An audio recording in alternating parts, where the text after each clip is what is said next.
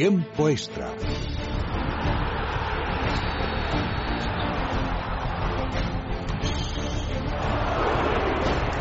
Carlos, mi bola ha ido dentro.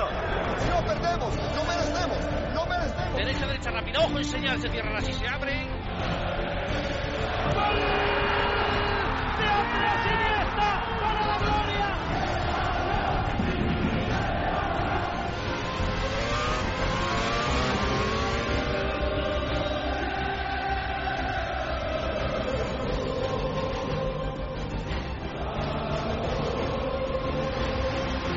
Tiempo extra.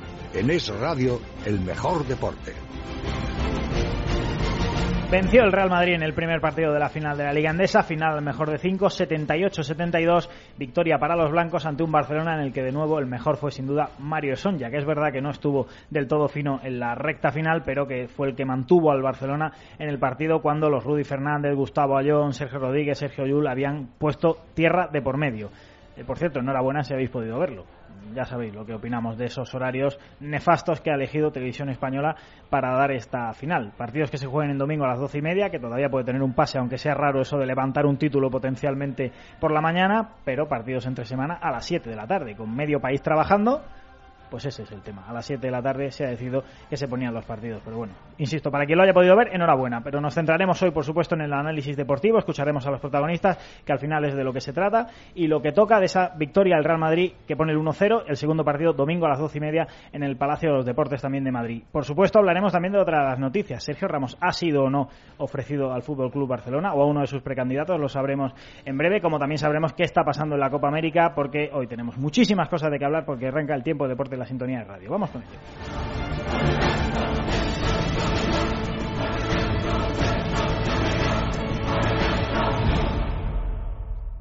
Hoy, por supuesto, empezamos con el baloncesto de la mano de Endesa. 18 equipos luchando en 34 jornadas durante 734.400 segundos en busca de un objetivo, llegar hasta aquí. ¡Campeón de Liga! Playoff de la Liga Endesa. Creemos en la energía de este país. 78-72, victoria del Real Madrid, 1-0 en la gran final y ahí ha estado Dani Blanco. Buenas noches. Hola, buenas noches. Y a su lado, muy cerquita, ha estado también Fran Guillén. Buenas noches, Fran. ¿Qué tal? ¿Cómo estáis? Bueno, cuéntanos primero, Dani, la película del partido. El Real Madrid ha ido siempre por delante, parecía que amenazaba con marcharse en varias ocasiones, pero una vez más Mario Son ya ha demostrado que está una velocidad por encima de muchos en Europa. ¿eh? Sí, yo creo que esa ha sido la clave del, del partido, lo que tú has comentado. Siempre por delante el Madrid, incluso con diferencias por 11 puntos. Ha habido momentos 66-55, eh, incluso por 12, 55-43 para el conjunto blanco, pero es verdad que el Barcelona se ha acercado, eh, gracias a Mario Zonja, que ha, ha, hecho un partidazo impresionante, más o menos por el partido. Eh, le entraban todas en un momento determinado del encuentro, que ha hecho peligrar eh, con 74-70, un triple que ha volado a menos de un minuto para el final, que podía poner a un punto al Barcelona. Yo creo que el Madrid es justo vencedor. De hecho, la sensación que me queda a mí, por lo menos, es que el Madrid, con todo lo que ha hecho, viendo las estadísticas al final, debería haber ganado por más el partido. Ha sido al final por seis puntos y ha estado en partido el Barcelona. Fran, ¿qué te ha parecido el encuentro? Bueno, paradójicamente, por muy curioso que pueda parecer, eh, Xavi Pascual casi asalta el Palacio con el Zonja sistema. Y es verdad que es un gran partido del croata, pero también es de recibo decir que el Barça ha vivido de Zoña y ha muerto también, yo creo, en cierto modo, por Zoña, porque al final, bueno, pues eh, esa explosión del croata que le ha hecho mm, creerse infalible y meter muchas y, y tener ese subidón de instinto asesino que, que yo creo que solo tienen los balcánicos en estos momentos Sí. de partido, pues al final quizá también le ha traicionado. Pero bueno, el Barça ha demostrado que mm, a un mermado le puede dar más guerra de la que parece el Real Madrid, que tiene que tener mucho ojo, porque si no cierra partidos, si tontea como hoy eh, con ventajas de cinco puntos, de dos puntos, de cuatro puntos, lo puede pasar mal. Bueno, es que este eh, es Mario Zonia, es que es un jugador que para lo bueno y para lo malo es así. Al final, Sí. como dice Fran, en la recta final no ha estado del todo acertado, pero bueno, es un carácter desbocado al que hay que, al que, hay que liberar, evidentemente, para que el talento se suelte. Precisamente sobre lo que dice Fran de las opciones del Barça, hablaba al final del partido Alex Abrines. Bueno, yo creo que hemos cometido muchos errores ¿no? de, principiante y, bueno, recuerdo pues, no sé, igual 15, 20 puntos que, que han sido prácticamente bandejas, ¿no? Y yo creo que, bueno, si reducimos esa, esa cantidad de puntos, yo creo que el partido es nuestro. También es cierto, Dani, que esto eh, responde a la idiosincrasia del Madrid. El Madrid juega a correr, el Madrid juega a anotar rápido, a meter puntos rápidos, a, pues, forzar penetraciones agresivas y, claro, el Barcelona ha recibido puntos donde el Madrid muchas veces los busca, claro. Sí, eh, tienes razón, Abrines. No, no, no te pueden hacer 20 puntos prácticamente en, en bandejas. Y ha sido literalmente así, ¿eh? 20 puntos en bandeja. Es decir, debajo de la canasta, que son, que son malas defensas del conjunto azulgrana. Pero es verdad que también no sé si estará de Fran conmigo, ha apurado el Barcelona y ha entendido el Barcelona que con 47 puntos encajados al descanso no podía ganar el partido, 47-40 ha sido el partido, y luego ha encajado 31 en el segundo tiempo, con 12 encajados en el tercer cuarto y 19 encajados en el último. Ha defendido mejor, pero es verdad que se le había ido parte del partido con el 47-40 de la, de la primera parte. Aún así, Fran, el Barcelona por momentos da la sensación, y ha habido momentos clave en la segunda parte, en los que vuelve a depender mucho de Juan Carlos Navarro, que sigue siendo don Juan Carlos Navarro primero de España, pero al que físicamente todos vemos que quizá ya debe estar para ser un microondas, ¿no? Sí, ha sido un partido extraño el Barça. Si uno coge la plantilla, eh, no ha estado nada bien ante Tomic, no ha estado nada bien el propio Navarro, no ha estado bien, y es que no ha jugado casi nada Alex Abrines. Eh, al final, eh, Lampe y el propio Zoña han sido los dos eh, elementos inesperados que han terminado reenganchando al Barça en un partido con una rotación muy particular y con un rendimiento muy extraño de los jugadores del Barça. Yo creo que eh, quizá ha intentado Xavi Pascual sorprender con jugadores menos habituales, tras tocar un poco los minutos de rotación para que el Real Madrid, lo mejor, que probablemente fuese a perseguir más a Deson Thomas, ante Tomic se encontrase con algo eh, nuevo, casi le sale, pero es verdad que el Barça eh, no, ha, no ha recurrido a los habituales. Y vamos a ver si va a tener tiempo, José, porque lo hablaba Juan Carlos Navarro en zona mixta, ha tenido un problema en la fase plantar y no son buenas las sensaciones ni por parte de Xavi Pascual, que lo decía en rueda de prensa, ni por parte del propio Navarro, que había dicho abiertamente que es bastante pesimista. Vamos a escuchar a Navarro. Bueno, de momento no, de momento a ver cómo me levanto mañana. Eh, bueno, ha sido bastante fuerte, pero ya te digo que pasen las horas y a ver cómo me, me levanto mañana.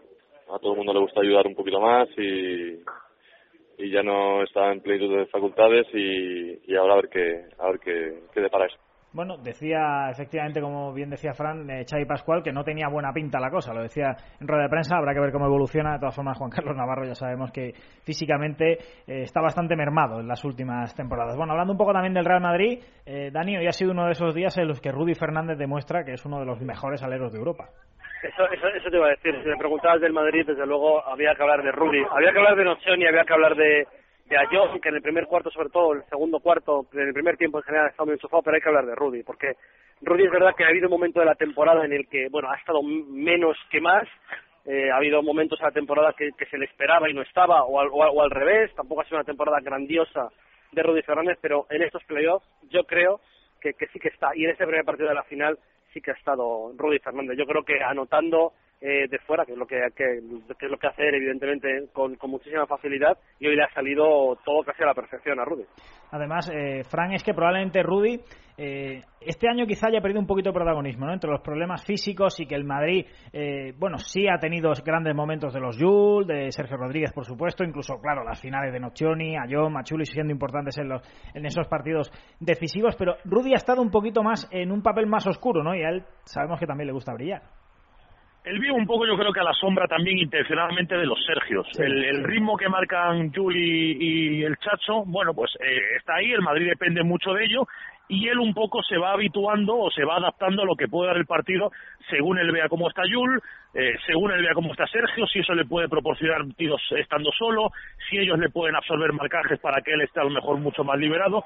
Y Yul, eh, y Rudy, perdón, se ha vuelto bastante inteligente en ese sentido, sabiendo leer muy bien el momento de partido, eh, intentando forzar menos tiros absurdos, algo que hacía mucho antes de el, aclarado de Rudy de uno contra uno que acababa con un tiro sin ton ni son de, de 8 metros, eso lo ha minimizado bastante y ha aprendido muy bien a colocarse en sitios, a irse a lo mejor a una esquina esperando que el chacho le vea, a aprovechar alguna penetración de Yul para él civilinamente irse al triple y tirar librado luego y yo creo que eso le ha hecho ganar muchos enteros como jugador y en partidos como hoy lo ha demostrado, es absolutamente vital. Quiero escuchar a Andrés Nocioni que después del partido tenía claro que el del domingo a las doce y media, recordemos, será más difícil. Seguramente y peor también. Eh, creo que el Barcelona no anduvo fino con el tiro, creo que obviamente el domingo andará mucho mejor, así que vamos a tener que hacer un trabajo defensivo mucho más agresivo que el día de hoy. y bueno, tratar de, pulir algunos detalles para, para poder jugar de la mejor manera posible. Pero como dije anteriormente, esto es solo un punto, así que ahora cada equipo mirará lo que tenga que ver y hará los movimientos que tenga que hacer para, para enfrentar de la mejor manera posible el segundo partido. Obviamente creo que el segundo partido es importantísimo, es, muy importante que cerremos nuestra casa y que realmente nos llevemos los dos triunfos hacia el, hacia Barcelona, así que, que, bueno, vamos a tener que tratar de, de, luchar muy fuerte. El domingo va a ser un partido totalmente diferente y obviamente que, que, se espera otro tipo de partido. Es verdad, Dani, que el Madrid perdió hace poco en casa un partido con Manresa, recordemos que prácticamente irrelevante, ya el Madrid no se jugaba nada, Manresa se salvaba la temporada, pero si al Madrid se le ocurre ganar el domingo, garantizarse un quinto partido en casa, ya hemos visto el efecto que ha tenido el Madrid en casa en los últimos años, prácticamente no ha perdido en Europa, salvo aquel partido eh, con Unis Kazan, eh, ha ganado la Final Four jugando en casa. Mm, si el Madrid consigue la victoria el domingo, tiene mm, un 90% de la liga ganada. Sí, yo creo que, José, si a 30, 40 periodistas o aficionados que le preguntara si el Madrid se da 2-0 eh, al Palau, eh, la liga, nadie te decía que iba a perderla. Yo, yo creo que todos te dirían que, que la ganaría, eh, evidentemente, incluso si el Barcelona fuera capaz de ganar dos hipotéticos en el Palau, porque ese quinto partido es como una final y el Madrid está acostumbrado a jugarla en casa. Eh, yo creo que, que a vencerla. Hoy hay que recordar que de 12.500, 13.000 espectadores en el Palacio, estaba 12.000 y pico en la entrada, es decir, que estaba prácticamente lleno el Palacio de los Deportes. Han respondido a las 7 de la tarde a un primer partido de Liga Andesa, que es una mala hora, eh, como todos convenimos prácticamente, pero la verdad es que hoy yo creo que el Palacio se ha, se ha portado con su equipo. Bueno, es una hora que yo creo que peor no puede ser, Frank. ¿Una opinión sí. sobre los horarios? Pues no, la verdad es que no, y por eso me ha sorprendido ver a doce mil y pico personas en horario, en un día laboral, en horario en la que mucha gente está en el trabajo, y bueno, pues han apurado para mm, los compromisos que tuvieran finiquetado lo antes posible, porque es verdad que el Palacio tenía pinta más de quinto partido que de primero. Bueno, ese es el, desde luego también parte del tirón del Real Madrid y del efecto de, de, Pablo Lasso y de esta generación en un equipo que pues que llena el Palacio de Deportes. Así que evidentemente incluso un miércoles a las 7 de la tarde, lógicamente frente al Barcelona, lógicamente en una final, pero estamos viendo que este equipo del Real Madrid desde luego engancha y tiene mucho tirón y, y bueno, busca cuatro títulos de cuatro en una temporada, lo cual sería absolutamente espectacular. Yo insisto, creo que lo he dicho varias veces esta semana, para mí la presión la tiene sin duda el Fútbol Club Barcelona, que es el que tiene que salvar la temporada y desde luego con el 1-0 se le empiezan a poner las cosas todavía más complicadas. Dani Blanco, Frank Guillén, como siempre un placer. Gracias, buenas noches. Hasta luego. Abrazo fuerte. Una pausa y seguimos enseguida. Doctor, ¿por qué es importante dormir las horas adecuadas? Está demostrado que dormir y descansar las horas necesarias nos ayuda a reforzar la memoria, mejorar el estado de ánimo e incluso evitar algunas enfermedades. Sin embargo, son muchos los motivos que impiden nuestro descanso, como el estrés o la ansiedad, haciendo que disminuya cada día nuestra energía y nuestra calidad de vida. ¿Nos ayudaría Dormax a descansar? Sin duda, Dormax es un producto natural que gracias a la acción de sus activos, como la melatonina o los extractos relajantes, nos ayuda no solo a dormir, sino a descansar las horas que necesitamos sin despertarnos. Dormax, complemento alimenticio único y eficaz que nos ayuda en nuestro descanso. De Laboratorios Acta Pharma. A mi hermano le encanta Internet. Se pasa horas mirando blogs, redes sociales, vídeos graciosos, pero el otro día me comentó que había invertido en bonos del Estado desde casa. Y eso sí que es invertir bien el tiempo. Entras en tesoro.es, pinchas en compra de valores, luego eliges el plazo que te interesa, tres o cinco años y cuánto quieres invertir. Haces una transferencia al Banco de España, recibes el email de confirmación y hecho. Una rentabilidad que viene muy bien y desde casa. Tesoro Público, yo invierto aquí. Gobierno de España. ¿Te sientes débil, cansado, con pérdida de fuerza y energía? ¿Te falta el apetito? Ceregumil Clásico, con componentes energéticos de origen natural y vitaminas B1 y B6, te aportan nutrientes necesarios para aumentar la vitalidad del día a día. Ceregumil Clásico, nutrición y bienestar con garantía. Hay un Ceregumil para cada persona. Pregunta a tu farmacéutico. Tiempo extra. En Es Radio, el mejor deporte. Continuamos en el radio, sintonía de tiempo extra edición viernes y evidentemente tenemos que pasar por una de las noticias del día. Lo tenéis ahora mismo como titular en Libertad Digital en la sección de deportes. Sergio Valentín, buenas noches. Hola, muy buenas noches. Cuéntanos eso de que Sergio Ramos ha sido ofrecido a un candidato a la presidencia del Barcelona. Bueno, supuestamente ofrecido, José, ¿no? Porque es, es lo que dice, bueno, uno de los candidatos a la presidencia del Barcelona, que personalmente creo que no va a tener ninguna opción de acceder a, a la presidencia del Barcelona y que puede que ha utilizado el nombre de Sergio Ramos bueno como escaparate publicitario no para que todo el mundo hable hoy de él. Em, lo cierto es que esto ejemplifica y escenifica eh, muy bien el panorama que se está viviendo ahora mismo con Sergio Ramos desde hace un año. Em, ahora mismo las relaciones entre Sergio Ramos y su representante, que a su vez es su hermano, René Ramos y el club y viceversa son casi inexistentes y las que existen son bastante negativas. Esto hace pensar que em, bueno, la renovación de Sergio Ramos ahora mismo es altamente complicada. Su continuidad está en el aire, pese a que hablamos de Sergio Ramos, que lleva toda la vida en el Real Madrid y que es el segundo capitán, pero la realidad es esa, porque en el club, vamos a contar las dos partes, en el club eh, están cansadísimos de la actitud del el entorno de Sergio Ramos. Normal, por otra parte. Sí, porque tiene contrato para dos años más. Claro. Y día sí, día también, eh, hay filtraciones de ofertas o supuestos intereses de clubes en Europa.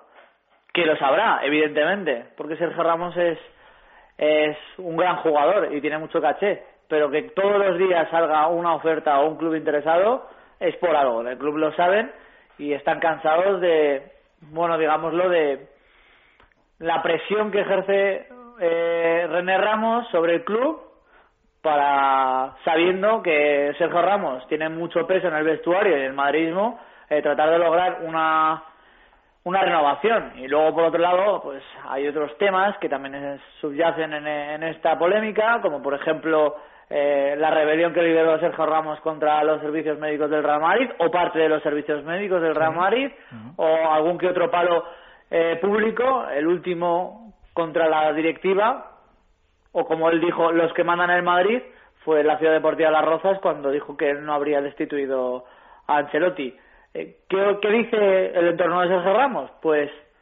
por lo que yo sé eh, es prácticamente lo opuesto a lo que yo digo ¿no? que es el club el que filtra que ellos han ganado en, en el terreno de juego una renovación que que no puede ser que Sergio Ramos que lleve toda la vida y el segundo capitán cobre menos que otros jugadores que acaban de llegar y que el club también filtra. Y entonces eh, bueno pues están ahí las relaciones como digo son casi inexistentes. Hoy después de que se haya dicho que Sergio Ramos estaría dispuesto a aceptar una oferta buena este verano para marcharse y también después de informar de que Sergio Ramos no iba a acabar su carrera en el Real Madrid, hoy yo, como ha pasado así lo cuento, hoy yo he tratado de hablar con René Ramos para ver si esta noticia ha confirmado o la desmentía, al igual que el supuesto ofrecimiento al candidato del Barcelona y hoy no me ha contestado, así que yo no puedo decir si esto es cierto o no. Pues ahí queda la cosa. Sergio, ¿algo más sobre el Real Madrid? Pues que al final, finalmente hoy no se ha presentado Danilo como Podemos confirmar que no se ha presentado, ¿no? Sí, como se especulaba, ¿no? Porque claro, como venimos diciendo toda la semana que a lo mejor se presentaba, pues hay que decirlo, que no, no se ha presentado. Y que esta próxima semana sí va a ser más importante y sobre todo decisiva en cuanto al fichaje de Gea, porque se ha marchado el portero de vacaciones, pero en el United en el Real Madrid tienen previsto retomar las, las conversaciones. Muy bien, pues Sergio Valentín, gracias y buenas noches. Buenas noches.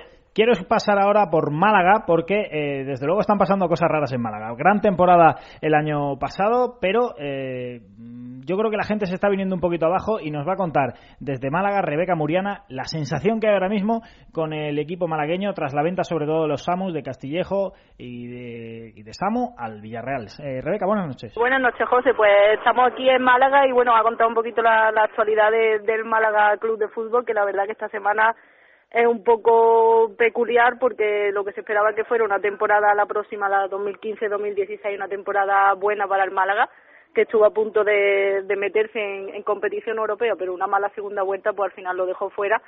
Y parecía que iba a ser una buena temporada, pero bueno, esta semana la verdad que los últimos acontecimientos están dejando mucho que desear en, eh, de lo que respecta a lo, al jeque y a los demás mandatarios del club, del club malagueño y la verdad que la afición no está nada contenta, sobre todo con las últimas noticias de la venta de tres perlas mm, malagueñas y malaguistas, porque no es que solo pertenezcan al Málaga Club de Fútbol, sino que son de, de Málaga, se han criado en la cantera malagueña, en la ciudad, y la verdad que en el seno de, de la afición malaguista pues hay un descontento, un descontento bastante bastante grande. Es que la salida de Juanmi a, a Santos y de, sobre todo de los dos, de, de los dos Samu a, a Villarreal, pues no ha sentado nada bien en el, en el seno de la afición malaguista. De hecho, es uno de los grandes grupos de, de apoyo de, de esta afición. Malacaínse emitió un comunicado esta semana pues diciendo que estaba totalmente en contra de, de la política del club y de lo que se estaba haciendo con, con el equipo, con la venta de tres estandartes de, del club malagueño y que bueno, que aún así, pues como, como hace siempre la afición, va a seguir apoyando a, a su equipo y vamos a ver lo que, lo que da de sí la, la próxima la próxima temporada. Esperemos que, que todo vaya según lo previsto. Se han cerrado algunos fichajes como el de el de Espiño. Eh, Charles también está prácticamente al caer, no es oficial, pero prácticamente eh, se hará oficial la próxima semana. Va a ser el sustituto de en la delantera de el hueco que dejan los Amos y que deja Juanmi. Y bueno, pues ya a lo largo de, de este verano pues irán viendo a ver cómo va a ir avanzando la, la situación, pero la verdad que en general eh, el descontento es bastante grande, tanto en la ciudad como, como en la afición, con, con el tema de los jeques árabes y con toda el, el, los mandatarios del Málaga Club de Fútbol. Así está la cosa en Málaga, nada fácil ni mucho menos, veremos qué depara el futuro. Y ahora, fútbol internacional.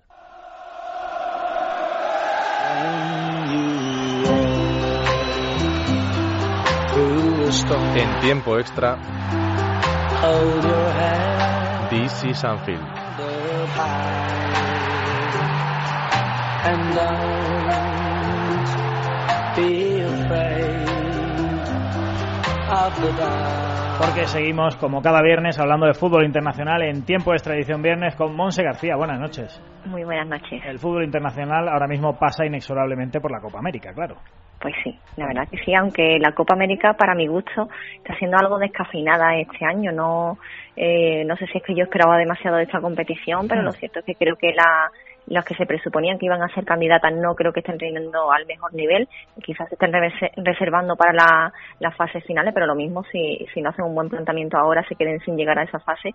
Y luego hay otros equipos que bueno que estaban en un, relegados a un segundo y tercer papel, que, que creo que bueno han dado un salto interesante de calidad y que están haciendo un, una labor interesante. Bueno, ¿cómo estás viendo el torneo? Bueno, pues si quieres te voy comentando poco a poco así por los grupos. Yo creo que el grupo A, pues Chile y Bolivia. Bolivia se ha metido ahí en, en esa segunda plaza. Yo creo que eh, ya demostró contra México en el primer partido bueno, que tenía una buena defensa, que tenía las ideas claras, sabía la estrategia y ya luego, bueno, en ese partido contra Ecuador, que yo creo que supo aprovechar bien esos errores defensivos de, de su rival, pues se impuso y está eh, lidera la, la tabla junto a Chile, que, que bueno, casualmente se tienen que enfrentar en, el último partido de esta fase de grupos y veremos cómo le afecta a Chile ese suceso de, de Arturo Vidal, que recordemos que ha tenido un accidente esta semana, eh, tenía una tarde libre y regresaba con su mujer a, a, la concentración y libre y algo más se tomó y entonces bueno libre y pues libertina se tomó la tarde Arturo Vidal. hay demasiada hay parte de la afición que, considera que debería haber tenido un castigo pero claro un peso pesado del vestuario y, creo que lo prevalece lo que es la Copa América. En el grupo B pues eh, tenemos Argentina Paraguay Uruguay Jamaica ves esos nombres y piensas que Jamaica pues es la cenicienta del grupo, que efectivamente lo es, pero yo creo que, que bueno, que aunque no tiene la calidad de sus rivales, pues yo creo que ha hecho unos buenos planteamientos, a Uruguay se lo hizo pasar muy mal en ese primer partido, eh, luego volvió a perder también contra Paraguay en la en la última jornada y veremos qué hace contra Argentina, eh, que pueden estar jugándose la primera y segunda plaza. Paraguay es un equipo tosco que eh, yo creo que ha, que ha, hecho buenos planteamientos, que, que, prueba de ello es ese partido que hizo contra Argentina, remontando eh, esos dos goles. Yo creo que, que, supo leer el partido, sobre todo viendo eh, cómo el Tata Martino eh, le tambalearon los cimientos de, de su esquema y, y, yo creo que se equivocó eh, liberando un poco de presión al centro del campo y metiendo más jugadores en la delantera en ese partido. Eh, nos vamos con el grupo C, para mi gusto tendría que ser el grupo del fútbol, un grupo más abierto, más alegre, más, más interesante y, y vemos como Colombia que para mí debía ser una de las favoritas viendo lo que hizo en el Mundial de Brasil, pues precisamente es la última del grupo.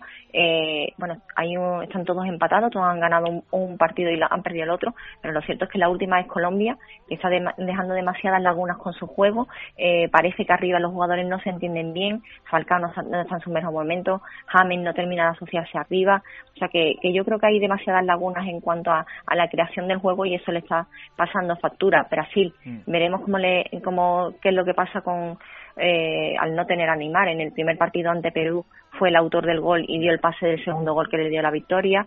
Eh, perdieron contra Colombia, o sea que es un grupo que está muy abierto, que al final se ha igualado el nivel, pero eh, para mi gusto a priori deberían de pasar Brasil y Colombia como como primero y segundo, pero Venezuela yo creo que lo está haciendo bastante bien también. Sin duda, la Vinotinto gran rendimientos. Monse, necesito que en 30 segundos me digas qué va a pasar en adelante. Bueno, 30 segundos. ¿eh? Eh, en el Chile, en Chile Bolivia, yo espero que sea un partido de muchos goles. Eh, para mi gusto tienen que ser los dos que sigan liderando el grupo A. En el grupo B eh, me quedo con, ese enfrentamiento que va a haber entre Uruguay y Paraguay. Veremos si hay expulsiones, penaltis y yo creo que ahí las camillas van a salir varias veces a lo largo del partido. Y por último, en el grupo C, eh, yo me quedo con ese partido entre Colombia y Perú, que yo creo que Perú, con el planteamiento que está haciendo, Colombia tiene que dar muchísimo más y ganar si no quiere despedirse antes de tiempo de esta Copa América. Monse García, te despedimos siempre antes de tiempo, es una pena, pero te escuchamos el viernes que viene. Gracias y buenas noches. Un beso muy grande.